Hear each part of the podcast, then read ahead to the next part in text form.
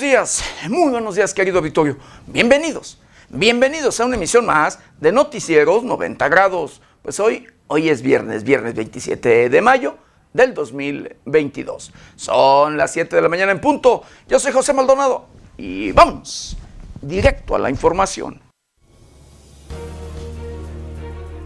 Detienen a un estudiante con una AK-47 y una réplica de AR-15, otra vez en Texas. Asesina al presidente del DIF de Acayucan, Veracruz, durante un evento público. Sacar las manos de elecciones estatales exige va por México a AMLO. Transportistas cierran el centro histórico de la Ciudad de México, exigen aumento de 3 pesos a la tarifa.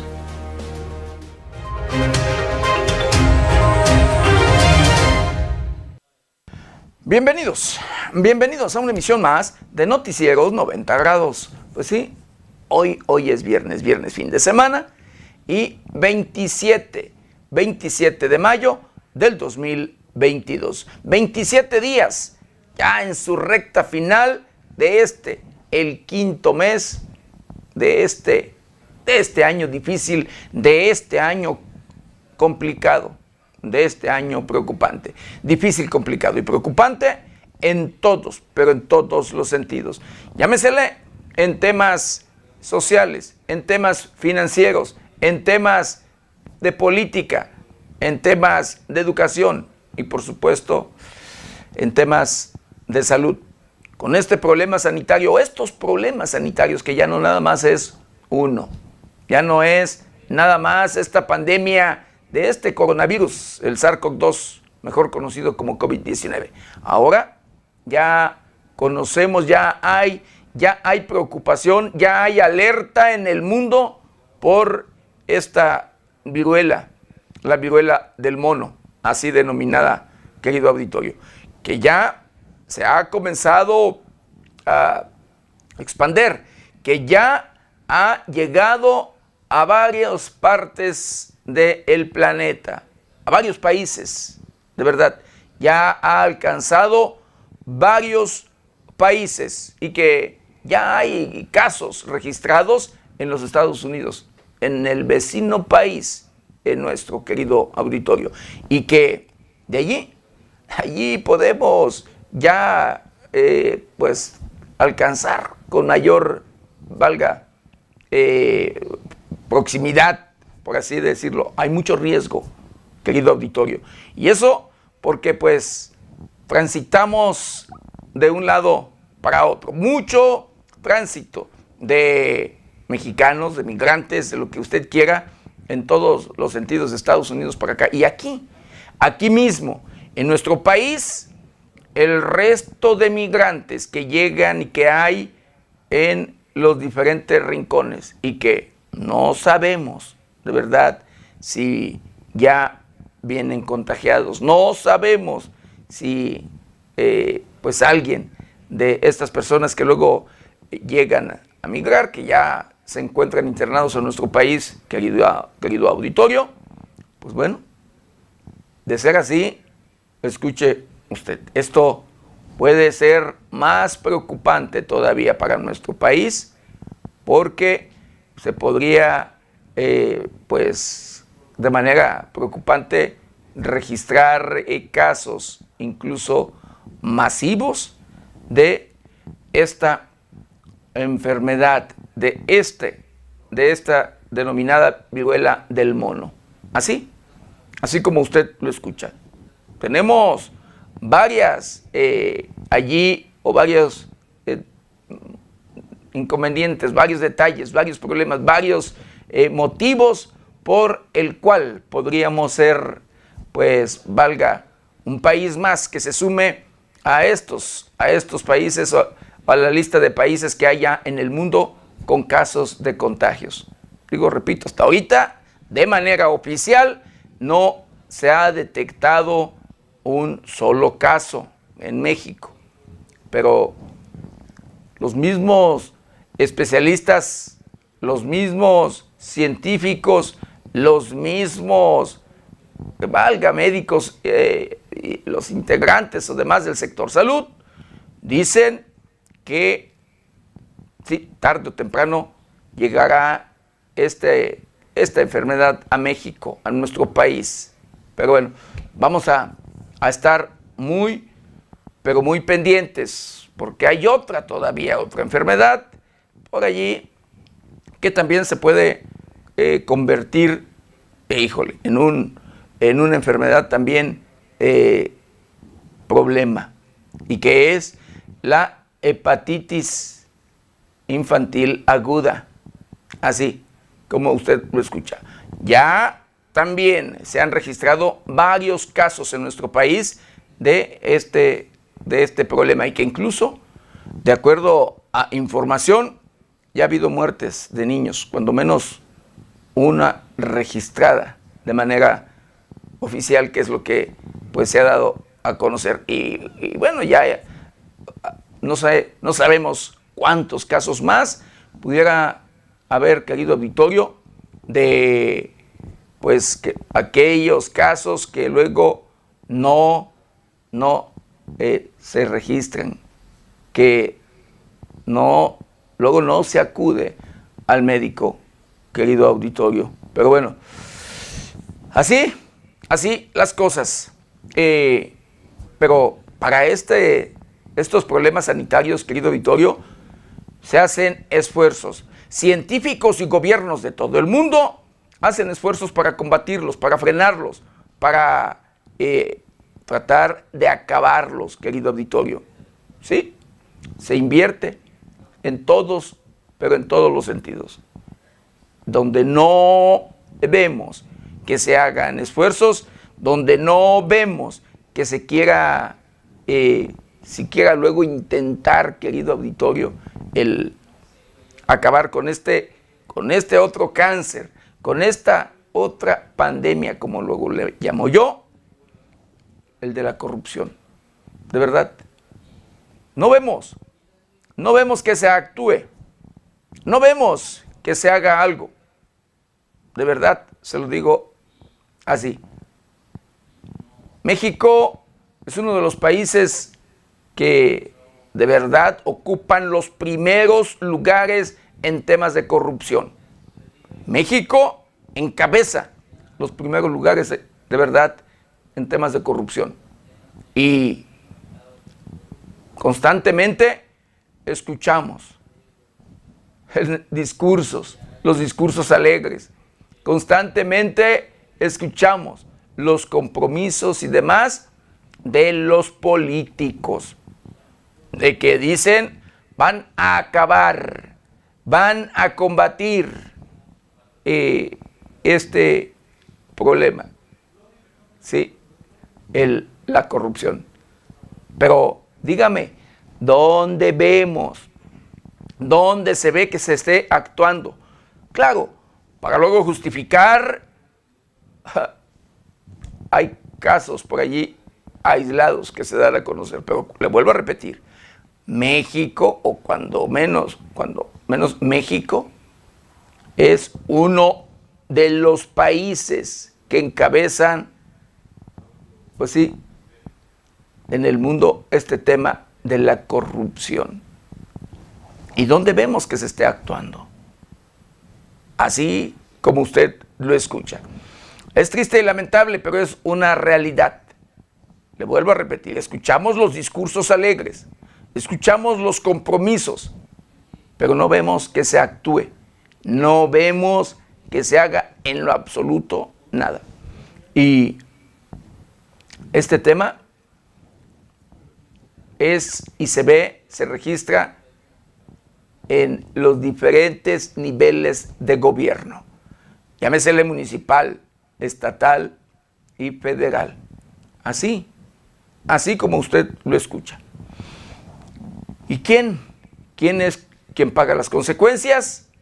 La gente de bien, la gente trabajadora, la gente honesta, la gente que reactiva la economía. Así, como usted lo escucha. ¿Y sabe qué? La inseguridad va de la mano con la corrupción. Corrupción e inseguridad así, son aliados, van de la mano, así como usted lo escucha. Triste y lamentablemente, pero esto es una realidad. Por el tema de la corrupción, vemos que constantemente los grupos delincuenciales se empoderan. Vemos que constantemente los grupos delincuenciales dan muestras de músculo. Vemos que constantemente los grupos criminales llevan a cabo las prácticas de las extorsiones, de los secuestros, asesinatos. Este último delito para sembrar el miedo y terror y poder llevar a cabo su cometido. Así, así como usted lo escucha y usted lo sabe. Usted conoce incluso, querido Vittorio, porque usted es el mejor testimonio, conoce a todos aquellos corruptos. Claro, funcionarios, autoridades, los demás.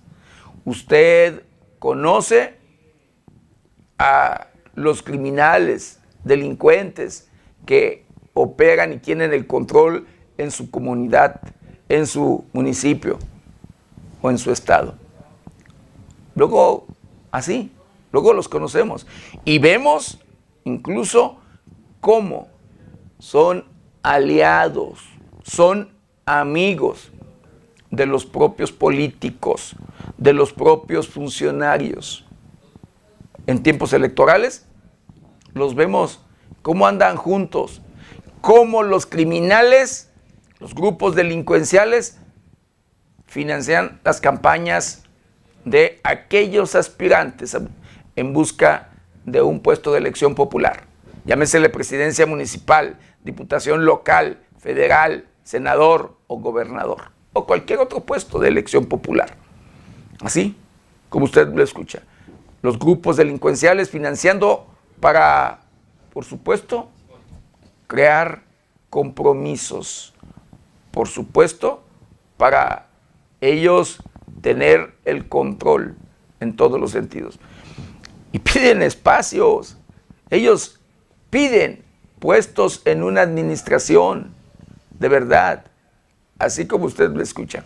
Los principales puestos que ellos quieren ocupar u ocupan de verdad, querido auditorio, son los de obras, donde hay el recurso, obras entre otras, otras eh, valga luego por allí secretarías o demás. El tema de seguridad, que también a ellos les importa, les interesa, así como usted lo escucha. Y esto, esto es una realidad. Triste y lamentablemente, pero así Así son las cosas. No hay nada, ni nadie que diga basta. No hay nada ni nadie que quiera poner orden. Bueno, le vuelvo a repetir, en los discursos, pues se comprometen. En los discursos hablan, dicen que van a hacer y deshacer y a poner orden, por supuesto. Pero queda nada más en discurso. Y a pesar que hay leyes que castigan estos delitos, que ha habido Vittorio, el delito de la corrupción, mire, pareciera que no las hay. Así como usted lo escucha. Las leyes luego se hacen o se aplican en aquellos que luego pues eh, son inocentes, en aquellos que luego en ocasiones sí llegan a cometer un delito, gente humilde, gente que tiene hambre, que va y roba para comer. Muchos casos que luego se han conocido y vemos de personas que de verdad por hambre roban y que luego están en la cárcel. Y no porque roben dinero, sino porque se roban una gallina o el producto en sí. Pero bueno, Así las cosas. Y los criminales, los delincuentes, los corruptos y demás, bien, gracias. Ellos administran las leyes. Ellos son los que dicen qué hacer. Pero bueno, vamos a hacer un recorrido, un recorrido por el portal de noticias más importante. Y en esta mañana, en esta mañana, asesinan a un hombre en una plaza de toros. Esto, denominada la plaza de toros, la piedra de la comunidad, una comunidad de Celaya, Guanajuato. Traslado de las oficinas del Instituto Mexicano del Seguro Social marcarán un antes y un después en el desarrollo económico de Michoacán. Aparece el niño mecánico, por quien bloquearon dos días la carretera en Tecomán. Esto allá en el municipio, eh, en la Carnes, allá en Playa Azul. El legado del ingeniero Pascual Sigala se mantiene vivo en el PRD, dice Octavio Campo, dirigente de El Sol Azteca. Celebra Ernesto Niño, er-, Ernesto Núñez, diputado eh, local, integrante de la 75 legislatura del estado de Michoacán, desincorporación de el predio de las oficinas del Instituto Mexicano del Seguro Social en Morelia. Asesinan a balazos a una mujer en la colonia Pedro María Anaya, esto en el municipio más inseguro del estado de Guanajuato. Y me refiero, por supuesto, a Celaya. Ataque armado deja dos, dos personas muertos en la colonia Arboladas, allá mismo, en la colonia San Rafael de Celaya. Este, le vuelvo a repetir, el municipio más inseguro de el estado de Guanajuato. En 24 horas, escuche usted, en estas últimas 24 horas, por ayer, 24 horas, la Secretaría de Seguridad Pública del Estado de Michoacán, y esto hay que reconocerlo de verdad, querido auditorio, aseguró 101 vehículos. En un día, 101 vehículos. El resto con reportes de robo. Otros porque se ven involucrados en un hecho delictivo y demás. Y demás. Pero 101 vehículos, imagínese usted. Yo he dicho, lo digo y lo seguiré diciendo, cuando se quiere, se puede. Y estos son nada más vehículos. Han asegurado también en estas últimas fechas decenas y decenas de narcolaboratorios. También la Secretaría de Seguridad Pública en conjunto, por supuesto, con personal de la Guardia Nacional, de la Secretaría de la Defensa Nacional, de la Fiscalía General de Justicia. Esto en el estado de Michoacán. Así, como usted lo escucha. Decenas y decenas de narcolaboratorios. Imagínense cuántos, cuántas dosis, cuántas millones de dosis se han dejado de producir. y, y se han estado allí en el estado de Michoacán produciendo y envenenando y por supuesto eh, pues haciendo diariamente más adictos en nuestro país. Lamentablemente, así como usted lo escucha. Seguir trabajando juntos para generar empleos, pide la Secretaría de Desarrollo Económico a empresarios. Pues esta, estas y otras noticias las encuentra en el portal de noticias 90grados.com .mx. ¿Y ahora qué le parece? Lo invito a que me acompañe a ver juntos un día como hoy.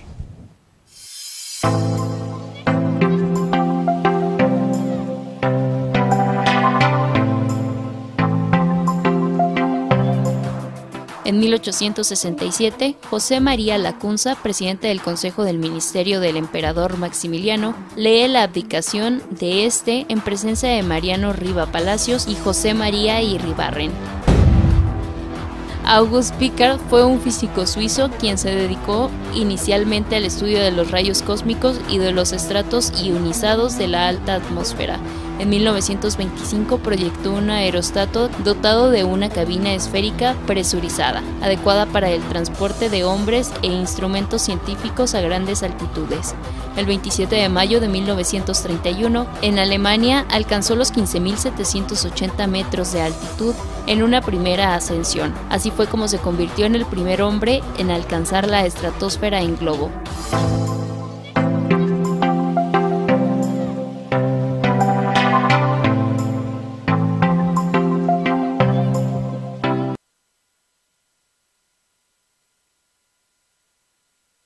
A todos aquellos que nos ven y nos escuchan a través de las diferentes, de las diferentes plataformas de 90 grados. Saludos, saludos especiales a aquellos que nos ven a través de la televisión, los que nos escuchan a través de las diferentes estaciones de radio que se enlazan con este su noticiero preferido y por supuesto, de igual manera, con mucho cariño y respeto a todos, a todos aquellos que nos ven y nos escuchan a través de las diferentes redes sociales de 90 grados.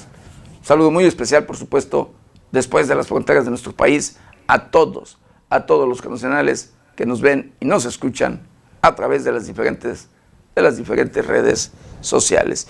Y bueno, ya de lleno, de lleno con la información, eh, pues bueno, el presidente de la República, eh, escuche, usted hablando de los temas de inseguridad que se viven en nuestro país, hablando de, pues, híjole, estos temas que son imparables y demás, pues bueno, el presidente de la República Andrés Manuel López Obrador asegura que hay avances en este tema de seguridad.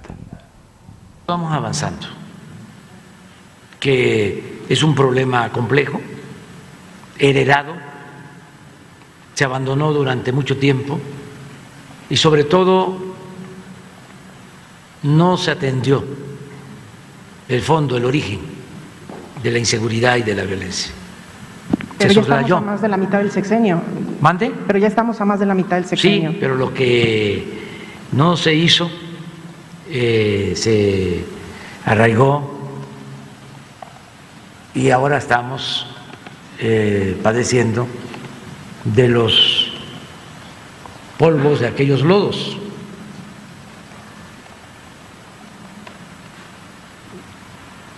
Y es un proceso que lleva tiempo, pero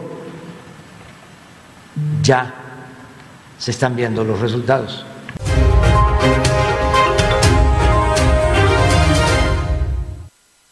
Y hablando de este tema, el propio presidente de la República dice que el abandono de las causas, escuche usted, es la razón de la inseguridad en nuestro país.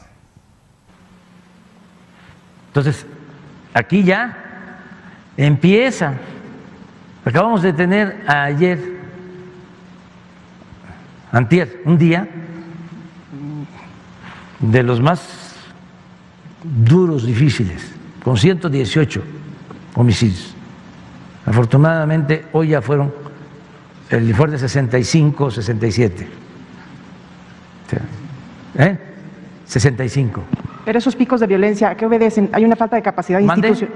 Pero esos picos de violencia, ¿a qué obedecen? Hay una falta de capacidad ah, institucional. Obedecen. Yo lo explico. Yo lo explico.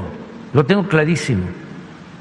Primero, pues que se desintegraron las familias, se abandonaron, se abandonaron eh, los jóvenes, este, se pensaba que todo se iba a resolver con medidas coercitivas, con la mano dura, eh, se asoció la delincuencia con la autoridad, no había frontera era lo mismo.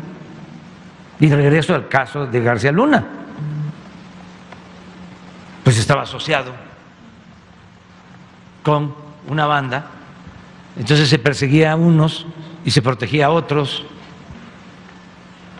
había contubernio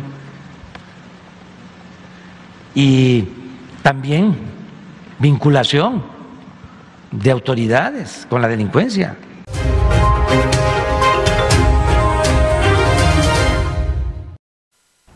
Bueno, y hablando del tema electoral, querido auditorio, de estas elecciones que se llevarán a cabo en seis estados de la República, va por México, compuesto por el Partido de la Revolución Democrática, Partido Acción Nacional y el, el PRI, pues bueno, piden al presidente de la República sacar las manos de estas elecciones estatales sacar las manos del proceso electoral exigieron al presidente de la República, Andrés Manuel López Obrador, los dirigentes de los partidos que integran la coalición Va por México, quienes lo señalaron de operar políticamente en los estados donde habría renovación de gubernaturas el próximo 5 de junio.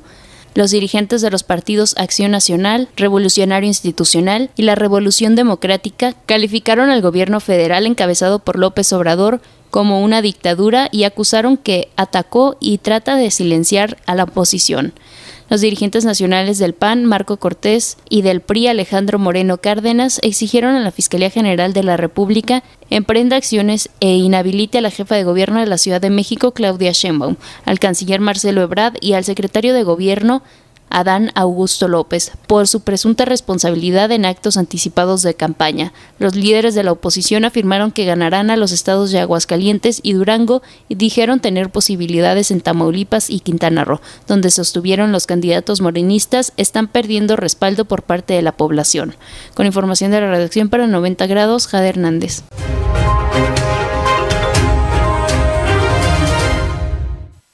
Y sigue hablando de estas elecciones, una encuesta, querido auditorio, eh, pues realizada apenas recientemente, dice que Morena ganaría cuatro estados, excepto Aguascalientes y Durango.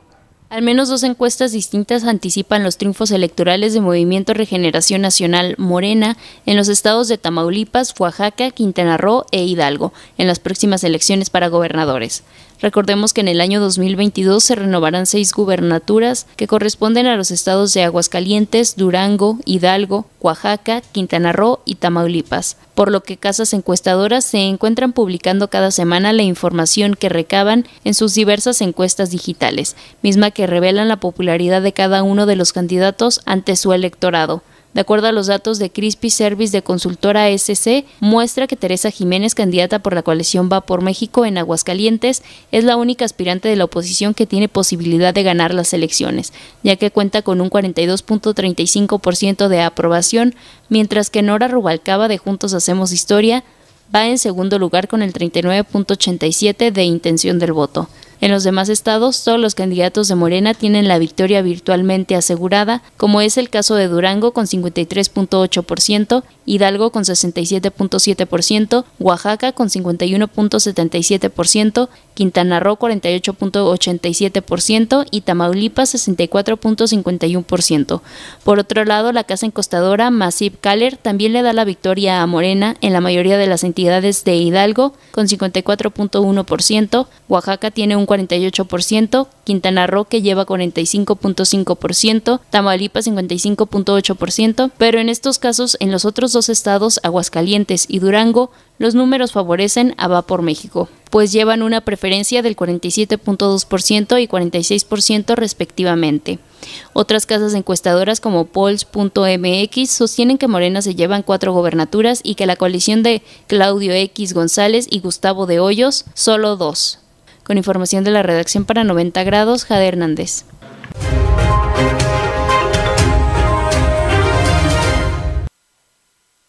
Pues sí, son seis estados de la República en los que se llevarán a cabo elecciones este próximo primer domingo de junio. El primer domingo de ya, unos días del próximo mes, querido, querido auditorio. Pero, ¿usted conoce quiénes serán o quiénes son los candidatos que participan en busca de la gubernatura. Acompaño a conocer los candidatos de los seis estados en los que habrá elecciones. Seis gubernaturas estarán en juego el próximo domingo 5 de junio, día en que millones de mexicanos saldrían a las urnas en los estados de Aguascalientes, Hidalgo, Oaxaca, Quintana Roo, Durango y Tamaulipas. Estos son los candidatos que competirán por la gubernatura en los estados en cuestión. En Aguascalientes habría gobernadora, pues competiría María Teresa Jiménez Esquivel, candidata de Va por México, Nora Rubalcaba Gámez, candidata de Morena, Marta Márquez Alvarado, candidata de Juntos Hacemos Historia, Anayeli Muñoz, candidata de Movimiento Ciudadano, y Natsieli Teresita Rodríguez, candidata de Partido Fuerza por México. En Hidalgo, los candidatos son Carolina Villano Austria, de la coalición Va por México, Julio Menchaca Salazar, de la coalición Juntos Hacemos Historia, Francisco Javier Berganza Escobar, candidato de Movimiento Ciudadano, y José Luis Lima Morales, postulado por el Partido Verde Ecologista de México. En Oaxaca la contienda será entre los candidatos Salomón Jara de la coalición Juntos Hacemos Historia, Alejandro Áviles Álvarez, candidato del PRI, Natividad Díaz, candidata del PAN, y Dulce Alejandra García Morales, candidata de Movimiento Ciudadano. En Tamaulipas, los aspirantes a la gubernatura son César Truco Verastegui, candidato a la Alianza Va por Tamaulipas, integrada por PAN, PRI y PRD, Américo Villarreal Anaya, candidato de Juntos Hacemos Historia, y Arturo Díez Gutiérrez, candidato de Movimiento Ciudadano. En Durango los candidatos son Esteban Alejandro Villegas Villarreal, candidato de la coalición Va por Durango, Alma Marina Vitelli Rodríguez, quien competirá por la coalición Juntos Haremos Historia, así como Patricia Flores Elizondo, la candidata de Movimiento Ciudadano. Finalmente, en Quintana Roo, los candidatos serían Laura Fernández, candidata de Va por México, Mara Lezama, candidata de la coalición Juntos Hacemos Historia, José Luis Pech, candidato de Movimiento Ciudadano, Leslie Hendricks, candidata del PRI, y Nibardo Mena, candidato de Movimiento Auténtico Social. Además de las gubernaturas, en Quintana Roo estarán en juego 25 diputaciones, 15 por mayoría representativa y 10 por representación proporcional, en tanto que en Durango se disputarán 39 ayuntamientos con sus respectivas sindicaturas, así como 327 regidurías. Con información de la redacción para 90 grados, Jade Hernández.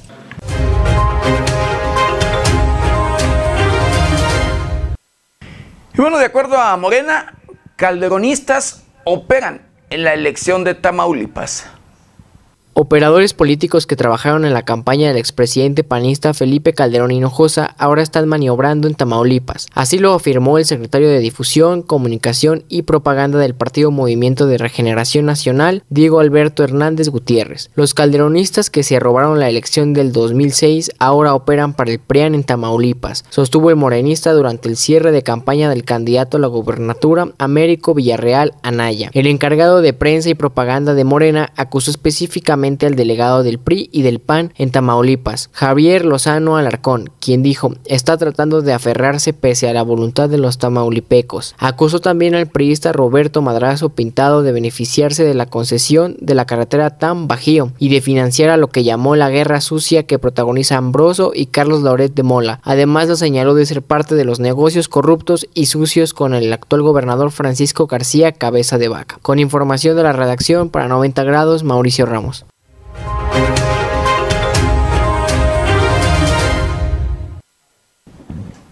Le informamos en su momento, querido Victorio, sobre un audio, un audio que por allí se filtró, se exhibió a través de las redes sociales y de los diferentes medios de comunicación, donde el dirigente del PRI a nivel nacional, Alito Moreno, pues bueno, habla y dice que a los periodistas no hay que matarlos a balazos, hay que matarlos de hambre.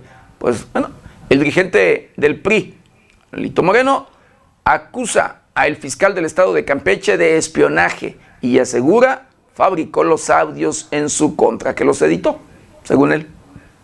El dirigente nacional del Partido Revolucionario Institucional, Alejandro Moreno, aseguró que el fiscal de Campeche, Renato Sales, robó equipo de espionaje para fabricar los audios que se han publicado en su contra. Fue por medio de redes sociales donde el priista insistió en acusar que los audios fueron manipulados, por lo que indicó que será un peritaje independiente de dichos materiales y acusó al fiscal de Campeche como el responsable de elaborarlos. Se hará un peritaje independiente de los audios exhibidos para mostrar la manipulación y la fabricación de hechos, se lee en una publicación. De acuerdo a lo publicado por el líder nacional del PRI, el fiscal incurrió en el robo de equipo de espionaje para poder fabricar los diversos audios en su contra. Todos los audios se obtienen y manipulan con un sistema de espionaje que nunca se entregó a la Policía Federal y que se robó el hoy fiscal de Campeche, asevera en un post. Finalmente, Alejandro Moreno informó que debido a los actos de espionaje en su contra y la fabricación de audios, ya presentó las denuncias correspondientes contra el fiscal de Campeche, Renato Sales, mismas que se interpusieron ante la Auditoría Superior de la Federación y la Fiscalía General de la República. Con información de la redacción para 90 grados, Jade Hernández.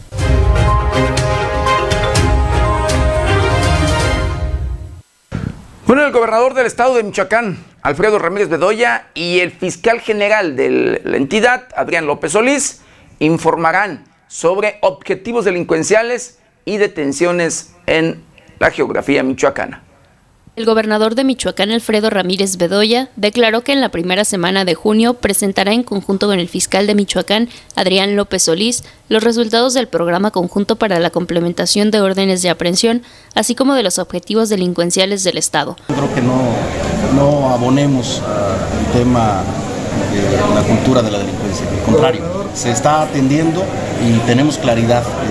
Vamos a informar, yo espero este, pronto, ahora que termine mayo, en junio, la primera semana de junio, pero lo quiero hacer en conjunto con el fiscal porque estamos trabajando en conjunto con él. En entrevista, Ramírez Bedoya señaló que su gobierno brinda atención a todos los temas que puedan significar violencia o hechos delictivos y no solo ante los temas relacionados a cárteles de la droga. Además, aseguró que los esfuerzos se están haciendo notar.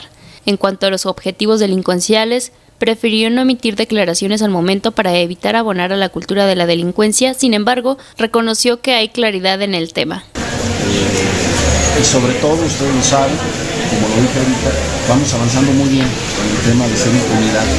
Y la verdad es que yo felicito a la Secretaría de Seguridad Pública, a la Fiscalía General de Justicia del Estado, ya les daremos a conocer. El mandatario estatal señaló que continúa con los operativos interinstitucionales en todo el territorio, incluidos Morelia, Zamora y Jacona, ciudades con altos índices delincuenciales, además de que siguen llegando refuerzos federales al Estado para continuar con la estrategia de restauración de la paz. El gobernador reconoció que en el Estado hay un problema relacionado con narcomenudeo y la droga conocida como cristal, sin embargo, señaló que los despliegues operativos continúan de manera permanente. Con información de Luis Manuel Guevara para 90 grados, Jade Hernández.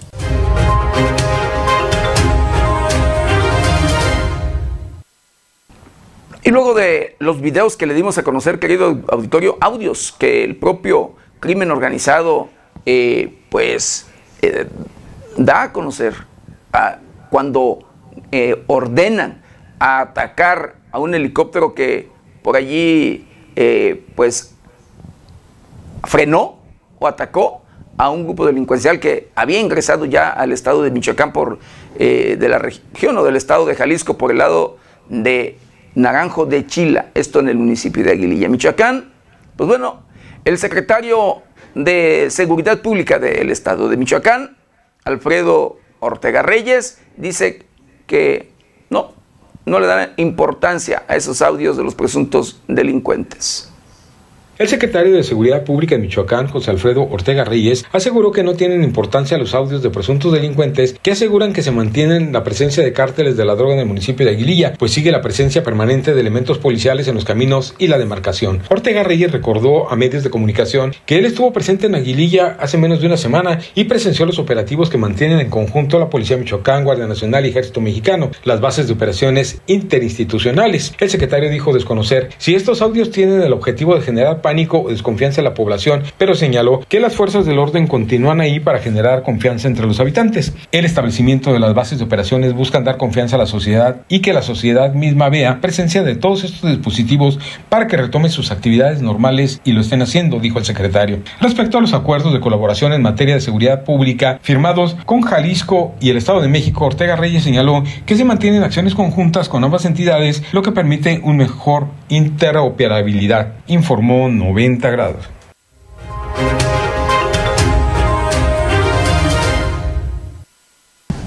Bueno, y diputados, escuche usted, aprueban por unanimidad eliminar el uso obligatorio del cubrebocas en espacios abiertos. Diputados de la 75 legislatura aprobaron eliminar el uso obligatorio del cubrebocas en lugares abiertos y se mantiene su portación en espacios cerrados. Entre las medidas sanitarias que permanecen para evitar la propagación del COVID-19 son evitar el saludo de mano, abrazos y el lavado constante de manos. Según datos de la Secretaría de Salud de Michoacán, los casos de COVID-19 disminuyeron considerablemente y existen las condiciones para las nuevas medidas de retirar el uso obligatorio del cubrebocas en espacios abiertos. Informó para 90 grados Amanda Bautista Rodríguez.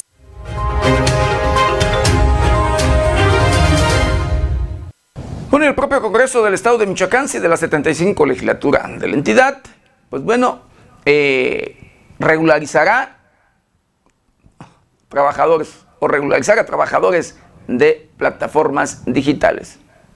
Son cerca de 7.000 los trabajadores de plataformas digitales como Uber, los cuales se busca regularizar con la finalidad de que desarrollen sus servicios sin ningún contratiempo, informó Juan Carlos Barragán, diputado local. Detalló que trabajarán en conjunto con la Comisión Coordinadora del Transporte Público de Michoacán y los representantes legales de las plataformas digitales para así elaborar el dictamen que será presentado ante el Pleno del Congreso del Estado. Con la regularización a través de permisos de trabajo, no afectarían a los concesionarios de transporte público, así lo señaló el legislador morenista, agregó que también es necesario revisar la ley del transporte público, la cual desde 1985 es la misma y solo se registró una reforma en el 2014, documento donde se tiene que contemplar al transporte privado. Informó para 90 grados Amanda Bautista Rodríguez.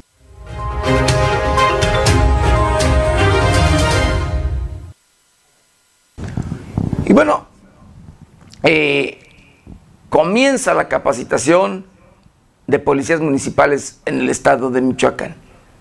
No existen estadísticas de los municipios michoacanos que tienen mayor rezago en la capacitación de sus corporaciones policiales, señaló Julissa Suárez Bucio, titular del Instituto Estatal de Estudios Superiores en Seguridad y Profesionalización Policial. Indicó que la pasada administración no hizo la entrega de los reportes correspondientes de los avances en el tema. Informó que actualmente se encuentran en capacitación de 280 nuevos cadetes que se incorporarán a las filas de corporaciones policiales, mientras que 170 elementos municipales son capacitados. La comisionada de Seguridad de Morelia, indicó que en la capacitación de los policías municipales están trabajando con todas las demarcaciones y no se han topado con casos de resistencia para atender la profesionalización de los agentes. Según datos proporcionados por el Secretariado Ejecutivo Estatal, se estima que existen alrededor de 5.200 policías municipales, informó para 90 grados Amanda Bautista Rodríguez.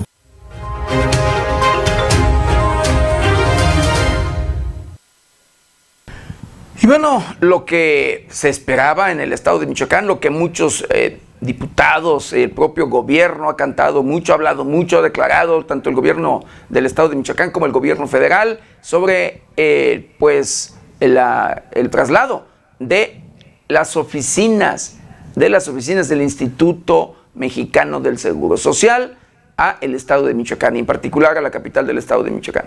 Ya había un predio, un predio por allí que ya se había visto, ya habían hecho negociación entre el gobierno del estado de Michoacán y el gobierno federal, en este caso con el Instituto Mexicano del Seguro Social, para que pues lo tomaran o se diera a cuenta de deuda que de acuerdo a información del gobierno de Alfredo Ramírez Bedoya, una deuda que dejó Silvano Aureoles Conejo por miles de millones de pesos, así como usted lo escucha. Pero bueno, eh, ya el Congreso local, la legislatura, la 75 legislatura del Estado de Michoacán, aprueba la desincorporación de este predio para edificar oficinas del Seguro Social.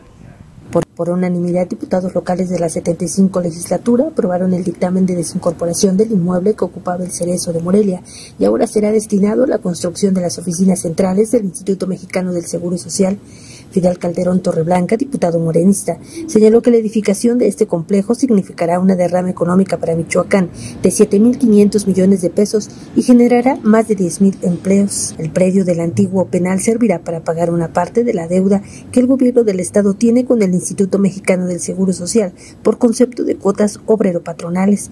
Entre los señalamientos realizados por diputados locales fue que en las licitaciones de la construcción de las oficinas administrativas del IMSS se beneficie a proveedores michoacanos. Informó para 90 grados Amanda Bautista Rodríguez.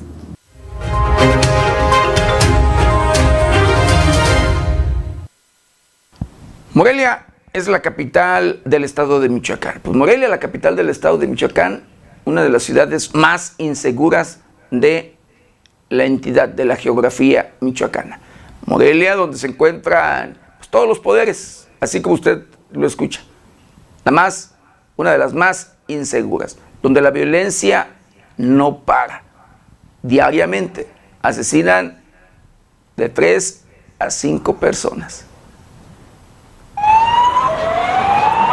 Pese a ser la zona más custodiada por elementos de policía Morelia, el centro histórico de la capital michoacana se ha convertido en un creciente foco de inseguridad. Así lo exponen los constantes robos del mobiliario urbano que incluso ha alcanzado a monumentos ubicados en el primer cuadro. El importante número de efectivos que se mantienen en el centro de la ciudad no ha sido suficiente para evitar que fuera robada la placa del monumento a Melchor Ocampo ubicada en la plaza del mismo nombre. Tampoco sirvió de nada la ubicación estratégica que tiene la estatua de los niños exiliados españoles pues de un día para el otro el monumento amaneció sin uno de sus brazos. También se han registrado robos de fragmentos de bancas metálicas de las plazas públicas, sin que hasta el momento se tenga noticias sobre algún detenido. Por si los robos no fueran suficientes, la violencia también se ha apoderado del primer cuadro de la ciudad en las narices de la policía de Morelia. Tal fue el caso del homicidio del empresario Mario García, dueño de la empresa organizadora de espectáculos Diamante, cuyo cuerpo baleado quedó tendido sobre su Mercedes-Benz minutos antes de que el grupo Bronco saliera a cantar en el festejo de la aniversario 481 de la Fundación de Morelia. Cabe recordar que en enero,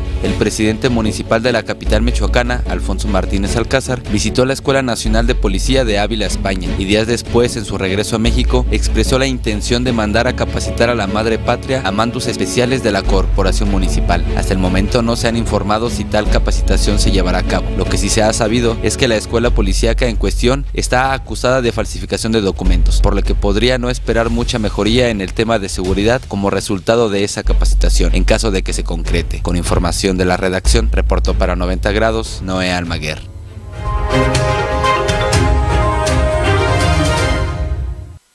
Bueno, y hablando del conflicto entre Ucrania y Rusia, escuche usted, Ucrania necesitará hasta siete años para limpiar su territorio de minas explosivas militares. Así como usted, sí, de minas explosivas. Haga de cuenta que es lo mismo que pasa en Aguililla, en el estado de Michoacán.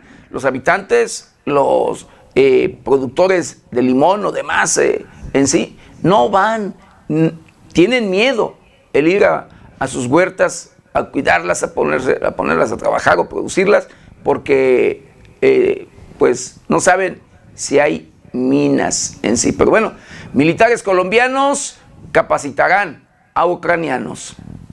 Ucrania necesitará entre 5 y 7 años, según las previsiones más optimistas, para limpiar todo su territorio de minas y artefactos sin detonar, afirmó el sábado pasado la viceministra del Interior de ese país, Mary Akopian. Ingenieros del ejército colombiano capacitaron a soldados ucranianos en temas de desminado militar humanitario por petición de la Organización del Tratado del Atlántico Norte, OTAN, informan fuentes oficiales.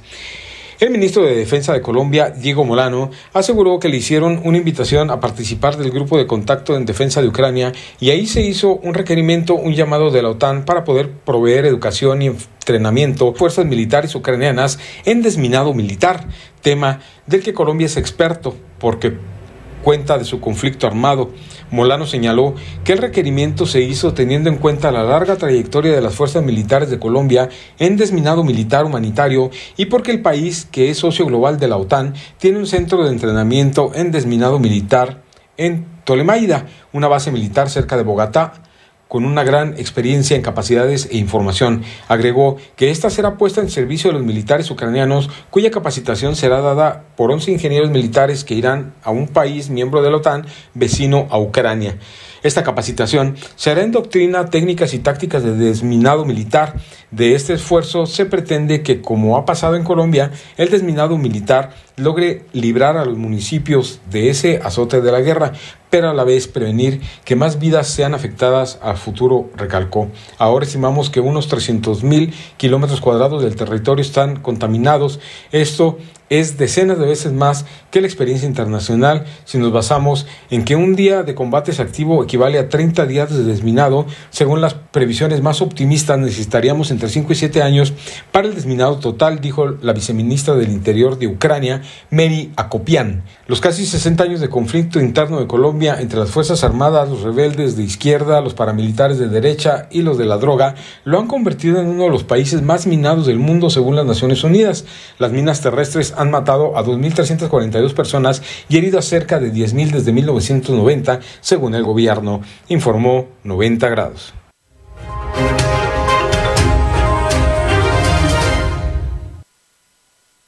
Y en Texas, querido auditorio, escuche usted, otra vez jóvenes, estudiantes y demás, pero hoy a tiempo. Detienen a un, a un estudiante con un AK-47 y una R-15. El Departamento de Policía Richardson informó que un joven estudiante fue detenido este miércoles a las afueras de Dallas, en Texas, por acudir a su instituto con dos rifles en su vehículo. De acuerdo al comunicado compartido en las redes del departamento, fue a las 10.55 de la mañana cuando recibieron una llamada telefónica de un negocio de East Spring Valley Road, en el que alertaban de un hombre sosteniendo lo que parecía ser un rifle. Tras la llamada de alerta, elementos se trasladaron a la escuela secundaria Berkner e iniciaron una búsqueda e investigación sobre este incidente. Ante eso, las escuelas cercanas también fueron notificadas de la actividad policial. Sobre la base de la información proporcionada, los agentes pudieron identificar al sospechoso como estudiante juvenil de la escuela secundaria y fue localizado dentro del Instituto Bergner pero no se encontraron armas, por lo que una investigación adicional llegó al descubrimiento de un vehículo utilizado por el sospechoso en el estacionamiento de la calle 1551 East Spring Valley Road. Dentro del vehículo los oficiales observaron lo que parecía ser una pistola estilo AK-47 y una réplica del rifle Orbis estilo AR-15. Finalmente, el menor fue arrestado y acusado de portar armas ilegales en una zona escolar libre de armas. Un delito grave en prisión estatal. Al momento no se tiene más información sobre el sospechoso debido a su edad. Con la información de la redacción para 90 grados, Mauricio Ramos.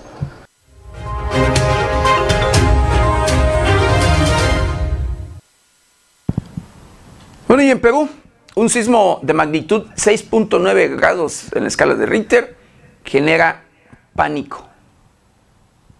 Fue durante la mañana de este jueves cuando se registró un fuerte sismo con magnitud 6.9 al sur de Perú, en Ayarabí, en Puno, en Azángaro, cerca de Bolivia, de acuerdo con lo reportado por los servicios geológicos de Estados Unidos. Por medio de redes sociales, el Centro Sismológico de Perú informó que el movimiento telúrico tuvo una profundidad de 240 kilómetros y se registró a las 7.02 de la mañana. El Centro de Operaciones de Emergencia Nacional comunicó que el sismo se sintió entre moderado y fuerte por la población, además de que el monitoreo continúa en las zonas vulnerables. El sismo no ameritó la alerta de tsunami debido a que ocurrió en un continente a una gran profundidad. El organismo encargado de la gestión reactiva del riesgo de desastres de Perú hizo un llamado a la población para recordar la importancia de mantener la calma durante un sismo, ubicar la zona de seguridad y tener una mochila de emergencia. Con información de la redacción, reportó para 90 grados Noé Almaguer.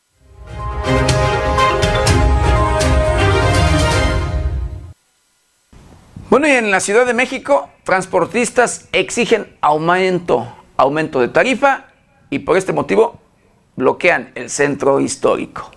Conductores de servicio de transporte público en la Ciudad de México se manifestaron en el primer cuadro del centro histórico cerrando vialidades en exigencia de aumento de tarifa del transporte público. Desde las 8 de la mañana los choferes de las 40 rutas de camiones que componen la red de transporte capitalino salieron a las calles y bloquearon la avenida 20 de Mayo, ruta de acceso al Zócalo capitalino y la avenida Izazaga. Esto causó un gran caos vehicular que se prolongó pasado la media hora, cuando algunos puntos de las citadas vialidades comenzaron a ser liberados.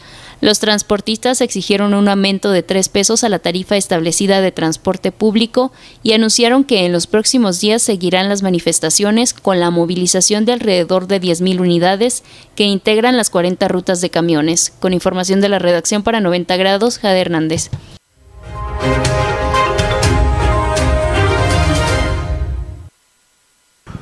Le informé en su momento, querido auditorio, sobre el accidente que se registró ¿sí? en, en San Luis Potosí de un camión de migrantes, donde murieron varios migrantes. Pues el Instituto Nacional de Migración de nuestro país cubrirá los gastos de repatriación de los cuerpos. El Instituto Nacional de Migración de la Secretaría de Gobernación cubrirá los gastos generados por la repatriación de los cuerpos de personas migrantes extranjeras que perdieron la vida en un autobús que cayó el miércoles a un barranco cuando circulaba por la carretera San Luis Potosí Zacatecas. Emitirá tarjeta de visitante por razones humanitarias a lesionados y mantendrá comunicación y coordinación con las autoridades de diferentes instancias federales y estatales, así como de las representaciones consulares de Guatemala, El Salvador, Honduras, Panamá y Cuba para los efectos que correspondan. Esta autoridad migratoria lamenta los hechos en los que habrían fallecido siete personas personas extranjeras, entre ellas una mujer embarazada. De igual forma, dará seguimiento y acompañamiento a las 24 que resultaron lesionadas, dos menores de edad y 22 adultos, de los cuales 15 permanecen hospitalizados y 9 más recibieron alta médica porque sus lesiones no eran de gravedad. De las 24 personas que sobrevivieron, 11 provienen de El Salvador, 7 de Honduras, 4 de Cuba, una de Panamá y una persona de nacionalidad mexicana, informó 90 grados.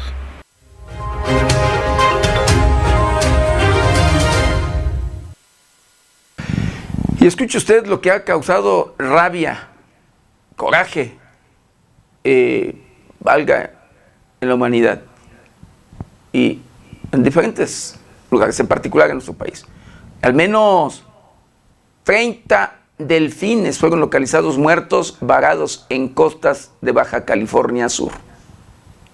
Autoridades del estado de Baja California Sur encontraron muertos en el mar de Cortés, en las costas de este estado, a al menos 30 ejemplares del delfín común de rostro corto. Miembros de la Procuraduría Federal de Protección del Ambiente, en coordinación con la Red de Atención a Varamiento de Mamíferos Marinos para la costa de Baja California Sur, contabilizaron los ejemplares que se encontraban fuera del agua y terminaron de extraer otros tantos que aún flotaban cerca de la orilla de la playa. Iniciaron la toma de muestras biológicas para que los delfines sean sometidos a una necropsia y conocer las causas causas de su muerte. Científicos de la red de varamiento informaron que presumiblemente en su mayoría los delfines llegaron muertos o en muy mal estado a la orilla, pues no presentan marcas causadas por choques o roces contra las piedras. El director ejecutivo del Museo de la Ballena y Ciencias del Mar, Francisco Javier Gómez, líder de la operación de rescate de, mamíferos en la parte baja de la península, indicó a la agencia que se contabilizaron tres decenas de organismos, 27 en dicha zona y tres más a un par de kilómetros del lugar. Indicó también que la gran mayoría de los delfines muestran señales de tener algún día sin vida. Sin embargo, es posible que en un par de ellos tengan menos de 24 horas de haber fallecido. Con información de la redacción, reportó para 90 grados Noé Almaguer.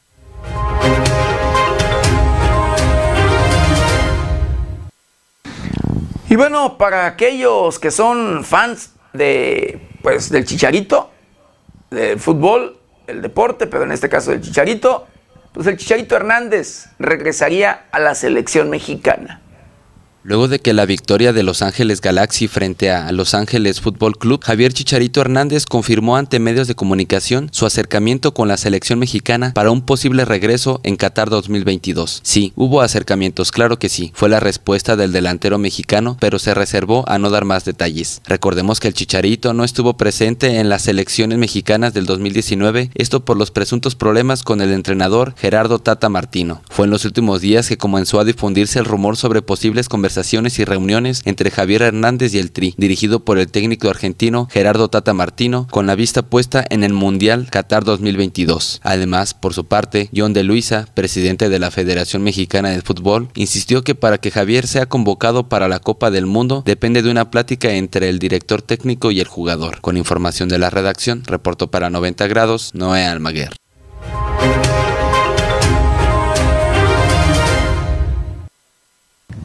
Y hablando de este tema sanitario, querido auditorio, del virus, este de la viruela del mono, pues en España se obtiene secuencia completa de este virus.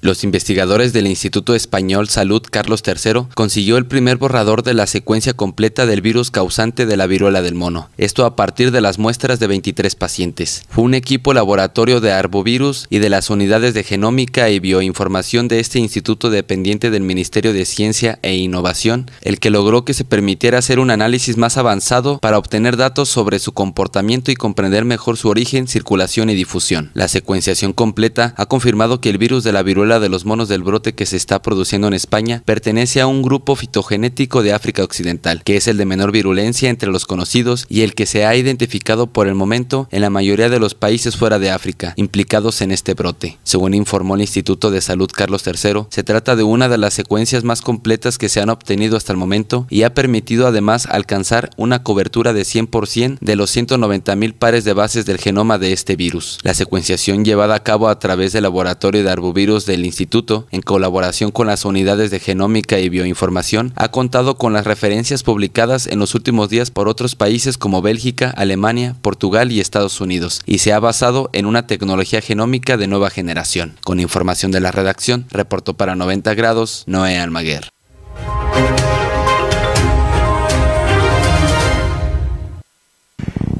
Y México, escuche usted, extradita a los Estados Unidos a el líder, uno de los máximo líder del el crimen organizado en Guerrero, ¿sí?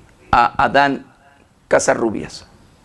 Adán Casarrubias, líder del cártel Guerreros Unidos y hermano de Sidronio Casarrubias, vinculado con la desaparición de los 43 estudiantes normalistas de Ayotzinapa, fue entregado en extradición por el gobierno mexicano a las autoridades de los Estados Unidos, quienes lo reclaman por diversos delitos. Adán Casarrubias es requerido por la Corte Federal del Distrito para el Distrito Norte de Illinois por su probable responsabilidad en los delitos de asociación delictuosa contra la salud y lavado de dinero. La investigación realizada por las autoridades estadounidenses identificó a Adán Casarrubias como uno de los líderes de la Organización de Tráfico de Drogas Guerreros Unidos, la cual entre los años de 2012 y 2014 fue responsable de introducir grandes cantidades de heroína de México hacia Estados Unidos de América. El gobierno de México concedió la extradición del reclamado al gobierno de los Estados Unidos de América. Elementos adscritos a la Policía Federal Ministerial de la Agencia de Investigación Criminal pertenecientes a la Dirección General de Asuntos Policiales Internacionales e Interpol participaron en la entrega del mexicano, misma que se realizó en el Aeropuerto Internacional de la Ciudad de México a los agentes estadounidenses designados para su traslado a ese país, informó 90 grados.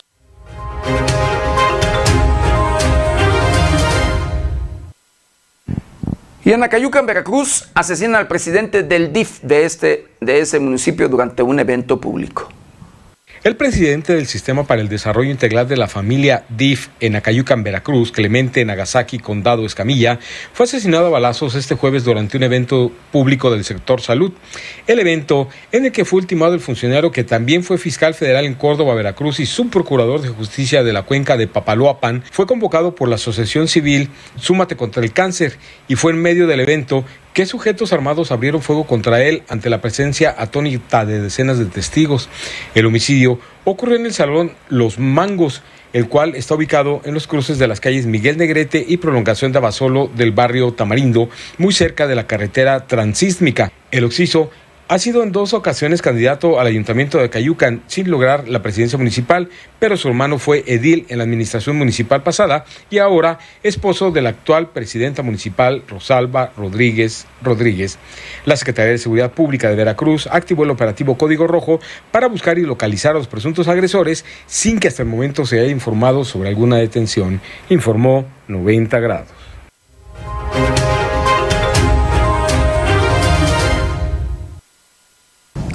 Y escuche usted, en el estado de Durango, un sujeto que circulaba, eh, pues, valga por una avenida o demás allí, este, no traía el cinturón de seguridad, lo detienen por esa falta administrativa o por, sí, pues no, no contar con el cinturón.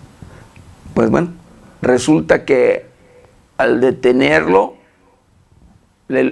y revisar el vehículo, le encuentran 70 kilos de metanfetamina y fentanilo.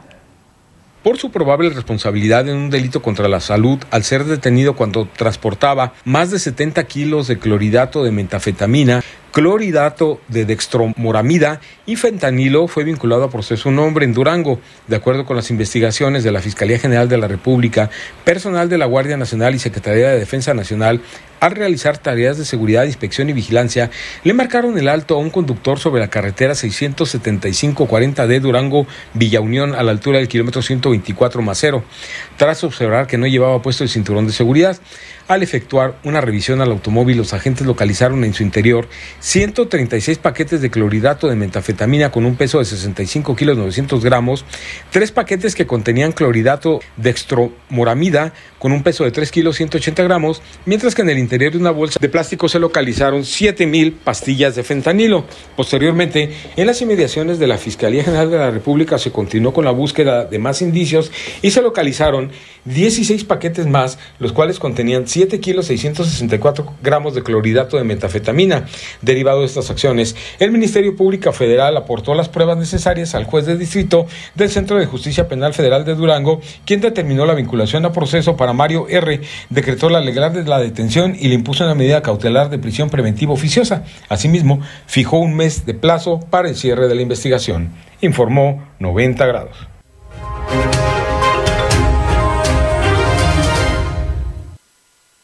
Y en Morelia, la capital del estado de Michoacán, una de las ciudades más inseguras, ocupa el segundo lugar en el estado de Michoacán, así nada más. Y se ha llevado el primer lugar, como en el mes de abril, en inseguridad, en homicidios, robo de vehículos, robo a, a este, eh, transuentes, y bueno, comercio y demás. en la colonia Vasco de Quiroga asesinan a un elemento de antisecuestros de la Fiscalía General de Justicia del Estado de Michoacán. La Fiscalía General del Estado de Michoacán informó sobre el homicidio del agente Miguel Ángel Quirós Victoria, ocurrido en la colonia Vasco de Quiroga de la capital michoacana. Primeros reportes indicaron que poco antes de las 23 horas, el agente adscrito a la Unidad Especializada de Combate al Secuestro se encontraba cenando en un establecimiento ubicado en la calle Lacas de Uruapan, cuando ingresaron dos personas que dispararon en su contra. Tras la agresión, los responsables se dieron a la fuga, mientras que el investigador lamentablemente falleció en el lugar a consecuencia de las heridas producidas por los impactos de arma de fuego. Ante los hechos al lugar arribaron elementos de la Unidad de Servicios Periciales y Escena del Crimen para realizar las actuaciones respectivas y emprender las investigaciones tendientes al esclarecimiento de los hechos. Con información de la redacción para 90 grados, Jade Hernández.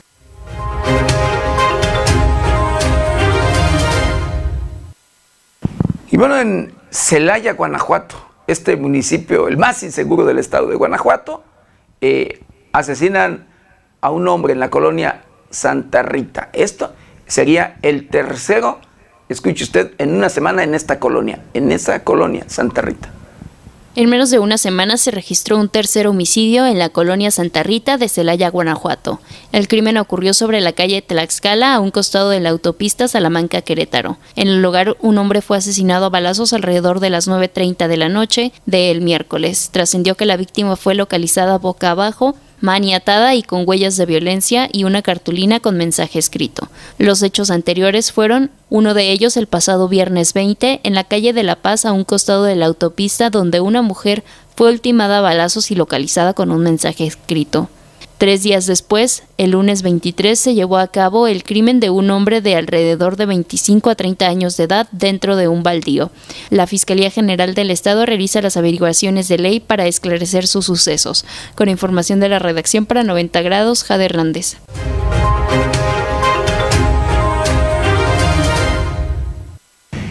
Y bueno, escúchese, se registra un enfrentamiento entre civiles armados y elementos de seguridad en el poblado de eh, Tacambarillo, esto en el estado de Guanajuato derivado de un enfrentamiento ocurrido en el poblado de Tacamarillo, perteneciente al municipio de Guanajuato, entre fuerzas de seguridad y civiles. El resultado fue uno de los atacantes herido y uno detenido.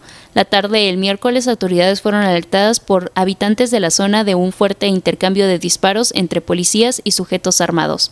Al sitio acudieron refuerzos así como corporaciones de urgencias médicas quienes encontraron a un hombre herido mientras que otro se encontraba detenido. De acuerdo a versiones preliminares, los uniformados realizaban su recorrido de seguridad cuando en su paso detectaron a dos personas armadas en una unidad, motivo por el que les pidieron el alto a lo que le respondieron a balazos, agresión que fue repelida dejando un gatillero lesionado, el cual fue llevado a un hospital en tanto que su cómplice fue llevado ante la autoridad competente. Será la Fiscalía Regional que confirme los hechos mediante un comunicado. Con información de la redacción para 90 grados, Jade Hernández.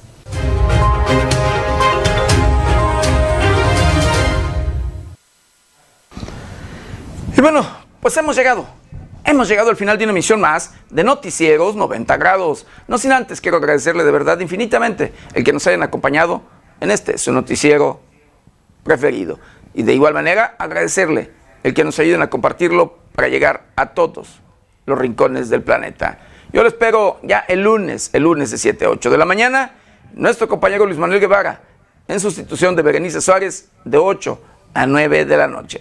Y recuerde, Lávese las manos constantemente con agua y jabón. Utilice gel antibacterial, cubrebocas, careta de ser posible. Guarde su distancia, cuídese y cuide a los suyos. Que tenga un excelente y exitoso fin de semana. Yo soy José Maldonado. ¿Está usted bien informado?